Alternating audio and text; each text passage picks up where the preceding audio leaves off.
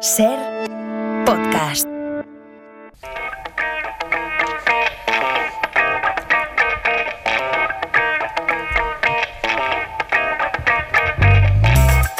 Que estuvimos hablando ya, Félix Martín, del, del, tema, del que, por cierto, más de un oyente nos ha dicho, oye, ¿y cuándo vuelve el fiscal? Eh, la siguiente noche incluso nos dijo, oye, ¿y hoy vais a continuar con, con el tema este de, de los apátridas, de la patridia. Le convocamos, como siempre, para, para esta madrugada, del miércoles al, al jueves, en la que abrimos el juzgado de guardia. La pasada semana tuvimos aquí un, un primer acercamiento. Recuerdo sobre todo ¿Cómo nos contaste, cómo confesaste, Félix, que tú hasta hace relativamente poco, y a lo mejor también en eso tenía mucha culpa la ficción, la literatura, que habías hasta romantizado el concepto este de, de la patridia, ¿no? Totalmente, la, mm. eh, sin ninguna duda. Además es que es verdad que creo que la, la, la, película El paciente inglés, que tú me lo adivinaste, creo que subconscientemente me había ayudado a ello, Roberto. Uh -huh. y, y conocimos datos sorprendentes como que hay, esto podría uno sin conocer el tema pensar que a lo mejor afecta a personas, desde luego en casos muy, muy, muy concretos y puntuales en el mundo. Bueno, pues hay de 11 a 15 millones de apátridas en, en, el mundo. Ni siquiera hay estadísticas fiables de, del número exacto de personas que no tienen ninguna nacionalidad. Personas que por lo tanto no pueden invocar a ninguna protección de, ningún Estado. Eh, también nos estuviste explicando el origen histórico, las causas, que va mucho más allá de los movimientos migratorios. Es más, no tienen casi, muchos de ellos no tienen que ver con los movimientos migratorios. Y, y bueno, hoy también, eh, antes de adentrarnos en el tema de hoy, hoy tenemos también una película, en este caso el trailer de la película. Sobre todo es visual. Pero nos podrías explicar por qué has escogido este, este fragmento de, de la película Las Nadadoras. ¿La has visto, Félix? No la he visto. He, he, he, escuchado hablar de ella y creo que me la voy a ver este fin de semana, Roberto, uh -huh. porque me ha, me ha fascinado la historia y lo que, lo que he leído de la historia para poder, eh, para poder preparar el programa. ¿sabes? ¿Qué has leído? ¿Qué has leído? ¿Qué sabes de esta, de esta historia? ¿Es una pues historia mira, real? Efectivamente, es una película del 2022, una película producida directamente por Netflix. Cuenta la historia de Yusra Mardini, no sé si lo he pronunciado bien, una, una joven refugiada siria que escapó del conflicto y ni más ni menos que logró competir en dos Juegos Olímpicos por el Comité Olímpico Internacional, porque como no tiene Estado, pues tuvo que competir por, la, por el Comité Olímpico Internacional.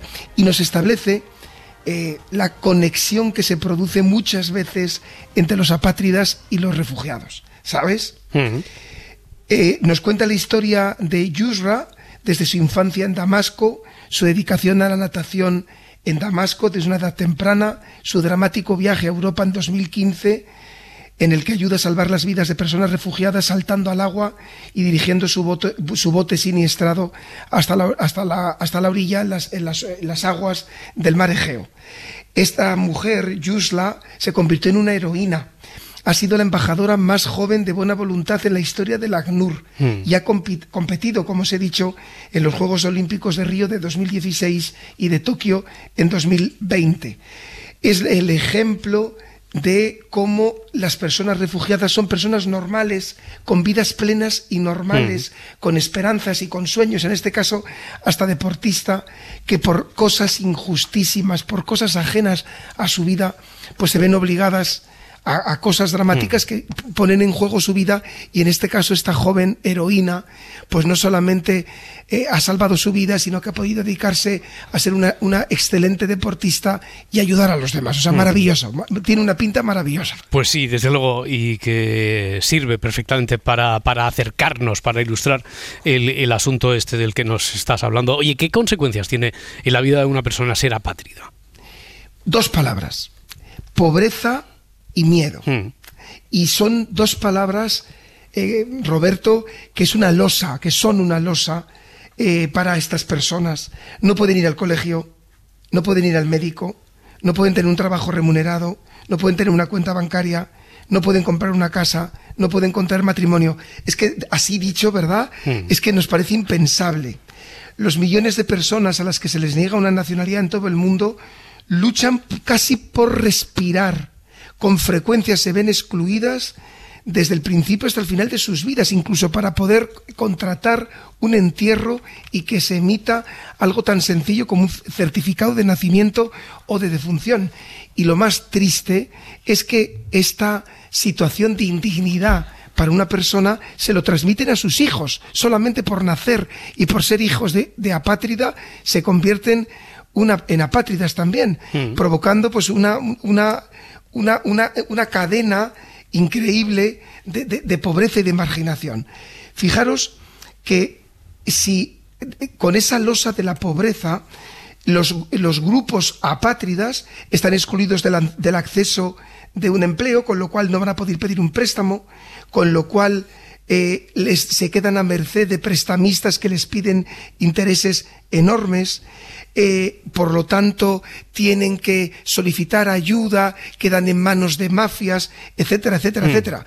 Y el miedo, eh, eh hizo un estudio y habló con muchas personas apátridas y estableció que el nexo común era el miedo. Es decir, hmm. miedo que transmiten a sus hijos, miedos a ser detenidos por la policía, miedos a ser agredidos, miedos a que les pidan sobornos determinados funcionarios sin escrúpulos, miedo que les afecta de manera psicológica, miedo que transmiten a sus hijos, que parece que en todo momento tienen miedo de que les pase algo o de que, o de que se vean en una situación terrible. Claro, se encuentran totalmente desamparados. Oye, eh, ¿podríamos poner algunos ejemplos de, apatridia en el, en el mundo actual para que nos eh, hagamos todavía una idea más, más próxima eh, de, de, lo que estamos hablando?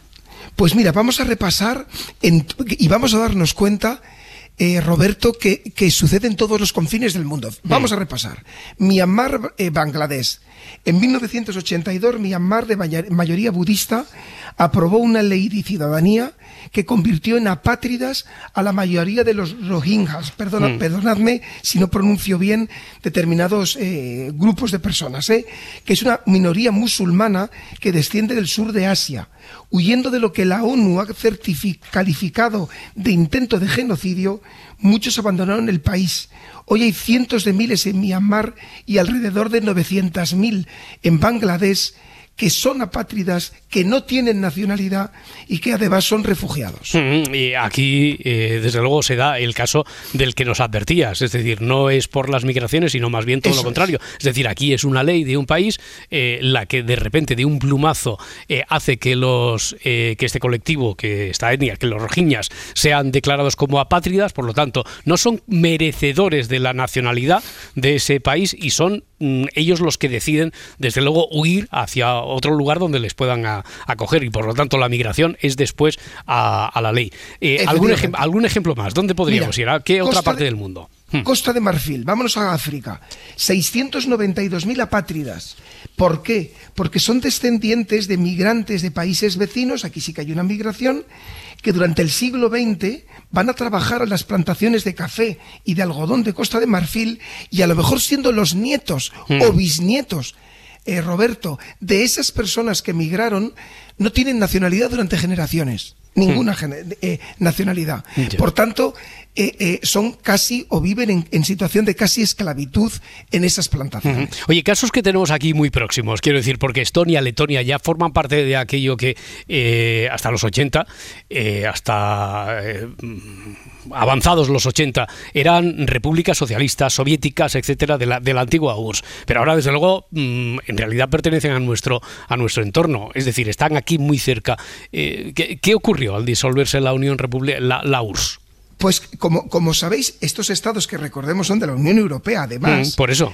Efectivamente, al disolverse la URSS había eh, grandes, eh, grandes núcleos de población rusa que vivían en estos, en estos nuevos estados y quedaron, quedaron definidos legalmente como no ciudadanos. Mm. Y atención, en Letonia se cuenta que así hay 221.000 personas de origen ruso que son apátridas y en Estonia unos 78.000 ciudadanos, que por tanto, estando en un territorio de la Unión Europea, carecen de nacionalidad. Eh, hay una isla que comparten la República Dominicana y, Haití.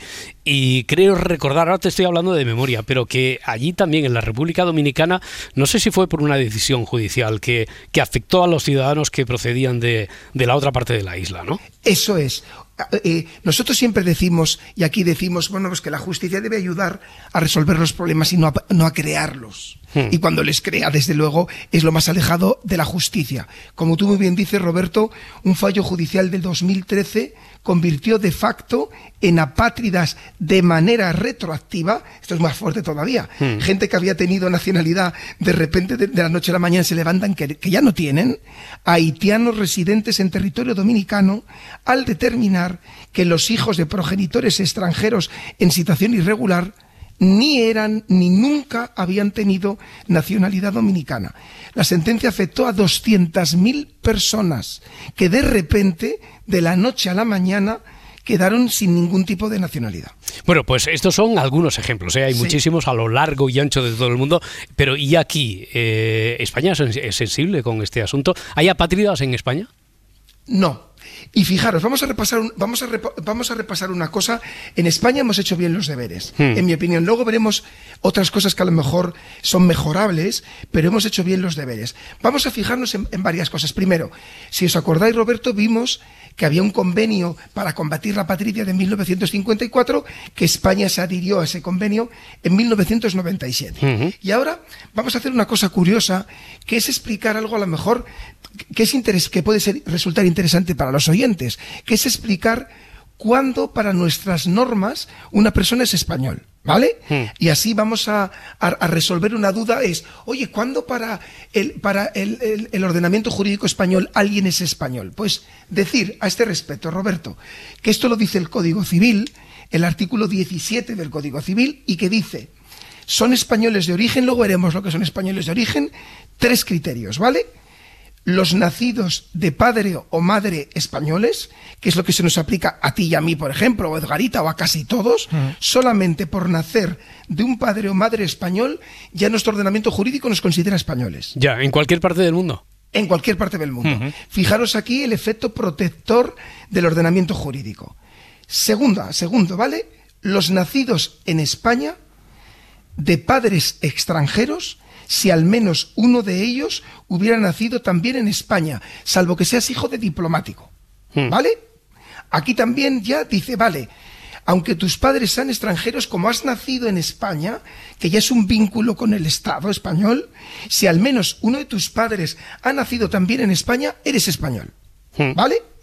Tercero, muy, muy importante para proteger que no haya pátridas en España. Fijaros, los nacidos en España de padres extranjeros si ninguno de ellos carece, tiene nacionalidad o si la legislación de ninguno de ellos atribuye una nacionalidad al, niño. Es decir, alguien nacido en España de padres apátridas, para entenderlo, es. español también. Aquí está vale. porque España firmó este convenio.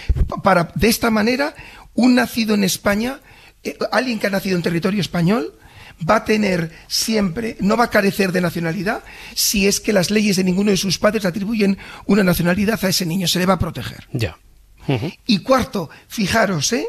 que también es para proteger la patria.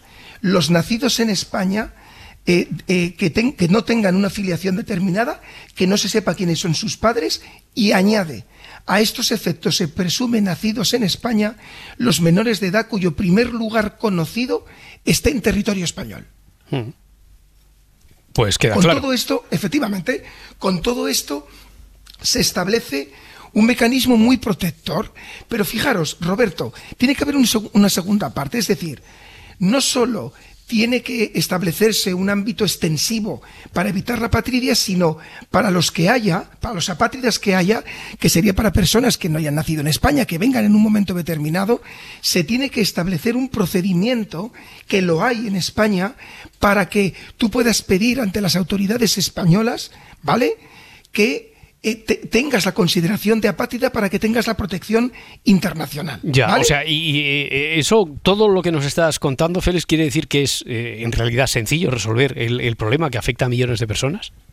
Es sencillo, en España, si bien las, las ONGs o la ACNUR sí que dice que en cuanto al procedimiento para adquirir la nacionalidad, pues que tiene algunas deficiencias, por mm. ejemplo, pues que no tienes derecho a una interpretación, a un intérprete gratuito, que no tienes derecho a una asistencia jurídica gratuita. Obviamente tenemos que pensar que una persona que está, que, que tiene una situación de apatridia normalmente no va a ser una persona rica. ¿Vale? Que no tienes un permiso de trabajo mientras se decide ese procedimiento, que no se te reconoce un derecho expreso a permanecer en el territorio español mientras se resuelve tu expediente y por tanto, pues imagínate que a lo mejor en ese momento eres detenido y te pueden expulsar, que no, que no se establece un plazo máximo para resolver y no te dan una documentación mientras tanto, por lo tanto queda la situación, la, la situación de una pátida que está en España y que solicita el procedimiento para ser reconocido vive hasta que el Estado español le reconoce como apátrida un limbo peligroso mm. que le puede generar una gran situación de vulnerabilidad para esa persona y por lo tanto sí sería importante que a lo mejor se, se mejorara ese procedimiento para eh, atribuir un poco de más seguridad hmm. a estas personas. Ya, eso en cuanto a nuestro país, pero ¿y en el mundo? Eh, te iba a preguntar, ¿tú eres ¿Se puede ser optimista? Eh, porque si en realidad articulando todos estos mecanismos es muy sencillo resolver el problema, sin embargo, acabamos de ver, nos has traído fotografías de diferentes partes del mundo, de casi todos los continentes. Habría muchas más. ¿En el resto del mundo podemos ser optimistas o no, Félix? Pues mire, vamos a ser optimistas. Aquí sabes que en este programa lo vamos a ser. La ACNUR lanzó una campaña, que esa ha sido la razón eh, por la que yo te he pedido, y tú que, eres siempre tan generoso conmigo, de hablar de este tema, que es una campaña para en el 2024 eliminar la patria en el mundo entero. Hmm. Porque nos dice la ACNUR que con un solo cambio de ley, chicos, con un solo cambio de ley, ya lo has visto, con que la ley establezca que todos los nacidos en un territorio, como hizo España, pueden desaparecer con facilitar la, naturalización o confirmación automática de los grupos minoritarios puede desaparecer. Con permitiendo que los niños obtengan la nacionalidad del país en que han nacido, nunca puede haber niños apátridas. Con eliminar las leyes y prácticas que, discriminen a grupos minoritarios puede desaparecer. Con facilitar que, se produzcan las las certificaciones de nacimiento automáticas puede desaparecer. Está en nuestras manos que desaparezca y dar dignidad a 11 o 15 millones de personas que no es justo, no es justo que no puedan tener una situación de normalidad. O sea que está en nuestras manos, chicos, está en nuestras manos. Es un proyecto ambicioso, pero bueno, vamos a ser optimistas. 11 o 15 millones de personas en todo el mundo son apátridas. Félix Martín, hasta, hasta la próxima semana. Muchísimas Paquito chocolatero, le odio, la odio. Ah, esa es la... Esa, Pero lo que pasa es que no la ponen en los 40 Classics. No, eh, eso menos mal.